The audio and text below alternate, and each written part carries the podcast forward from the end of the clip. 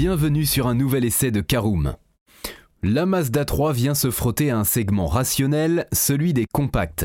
Pourtant, la japonaise dispose de bien des arguments pour ceux qui veulent sortir du lot, à commencer par des motorisations aux antipodes de ses concurrentes. Allez, c'est parti, je vous emmène essayer la Mazda 3.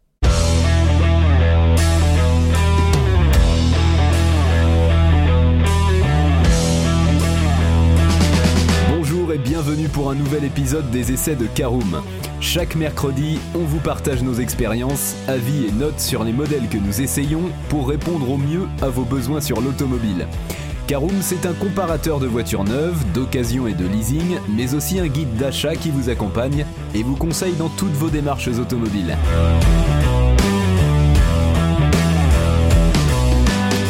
À tous et ravi de vous retrouver pour un nouvel essai Karoom. Alors dans cet essai nous parlerons de l'extérieur et du design de la Mazda 3 mais également de l'intérieur et de l'habitabilité.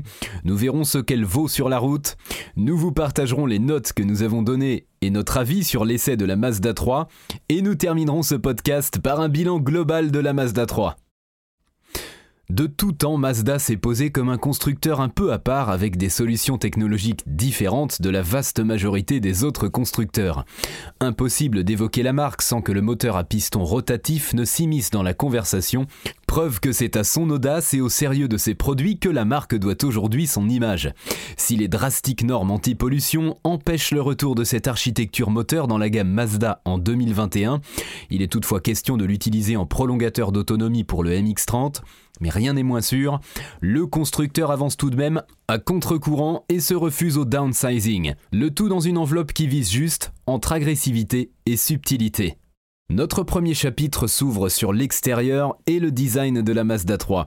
Bien souvent, les versions de série des concepts présentés au public ne sont que des propositions édulcorées de ces derniers qui manquent un peu de punch par rapport au dessin originel. En cause les contraintes techniques pour produire telle ou telle pièce en série, le tout en prenant en compte les coûts de production. Mais chez Mazda, il n'est pas rare que le produit fini garde un certain cachet à l'image de cette Mazda 3. De la proue à la poupe, le design tout en rondeur est contrebalancé par de petits phares ciselés et agressifs, tandis que la silhouette trapue donne l'impression d'une voiture ramassée et ultra compacte. Eh bien en réalité, il n'en est rien, puisqu'avec 4,46 m, la Mazda 3 est au contraire très longue pour le segment, une Golf 8 se contentant par exemple de 4,28 m quand une Mégane affiche 4,36 m. Un look épuré et assumé ne laissant pas indifférent, en témoignent les nombreux regards amicaux croisés sur la route lors de notre essai. La Mazda 3 ne dispose pas d'une signature lumineuse à LED reconnaissable entre mille, elle ne verse pas dans l'ostentatoire pour plaire, mais elle affiche une vraie présence, surtout quand elle est campée sur des jantes de 18 pouces, livrée de série dès le deuxième niveau de finition. Allez, ça vous démange Moi aussi, entrons à l'intérieur de notre Mazda 3. Comme pour la carrosserie, dans l'habitacle on retrouve un style épuré, sans fioritures et assez minimaliste. La qualité de finition est appréciable avec des matériaux agréables au toucher en partie haute, même si la présence de plastique dur en bas de l'habitacle ne passe pas inaperçue. Mazda a fait le choix de ne pas proposer d'écran tactile, lui préférant une bonne vieille molette de contrôle sur un tunnel central. Si la prise en main est un poil moins intuitive que de cliquer sur un écran, l'ergonomie y gagne sur le long terme car il est bien plus facile de naviguer dans les menus avec des boutons physiques lorsque l'on roule, d'autant plus qu'ici la simplicité d'utilisation du système va dans ce sens. Pour le reste, il fait bon vivre dans la Mazda 3 et la place allouée aux passagers est tout à fait correcte.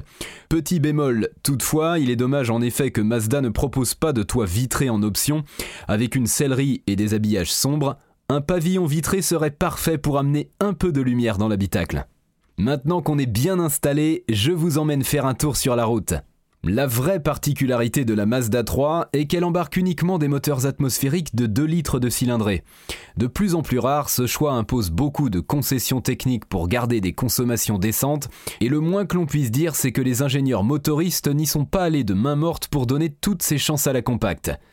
Micro-hybridation, technologie maison Skyactiv G, taux de compression élevé, injection haute pression, phase de combustion optimisée, désactivation de deux cylindres quand le moteur est peu sollicité, rien ne manque à l'appel. Résultat, le 122 chevaux de notre modèle d'essai s'est contenté de 7,4 litres au 100 km sur un parcours de près de 1500 km, mêlant tout type de route et de conduite, un bon score pour une utilisation classique.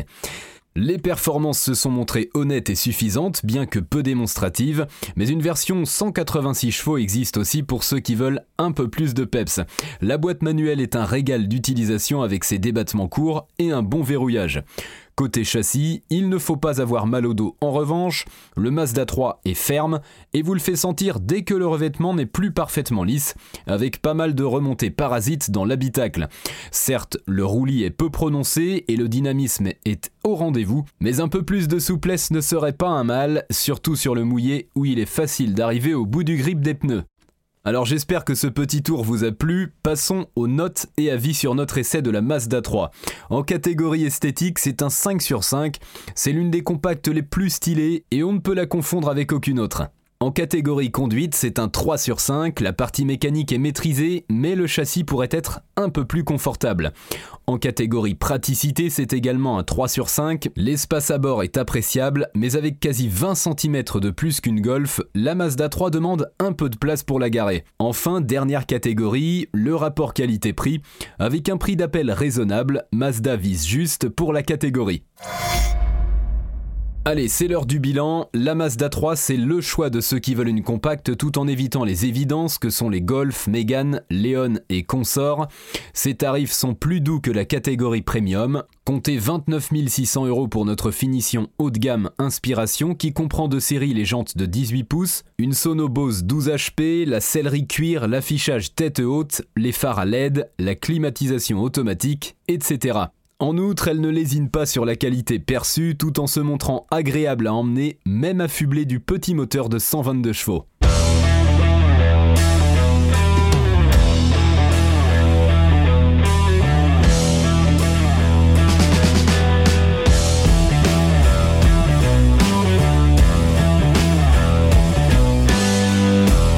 Et eh bien voilà, on en a fini pour cet essai. Si vous souhaitez avoir davantage d'informations, N'hésitez pas à aller lire l'article en entier, on a mis le lien dans la description plus quelques bonus.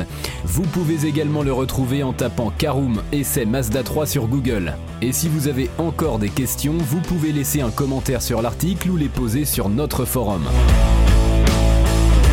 Merci d'avoir écouté cet épisode jusqu'au bout. S'il vous a plu, n'hésitez pas à vous abonner au podcast depuis votre plateforme préférée, à le partager autour de vous et sur vos réseaux sociaux. On en profite aussi pour vous demander de nous laisser une note et un avis sur Apple Podcast. Votre avis nous aidera à gagner en visibilité, ce serait vraiment sympa de votre part.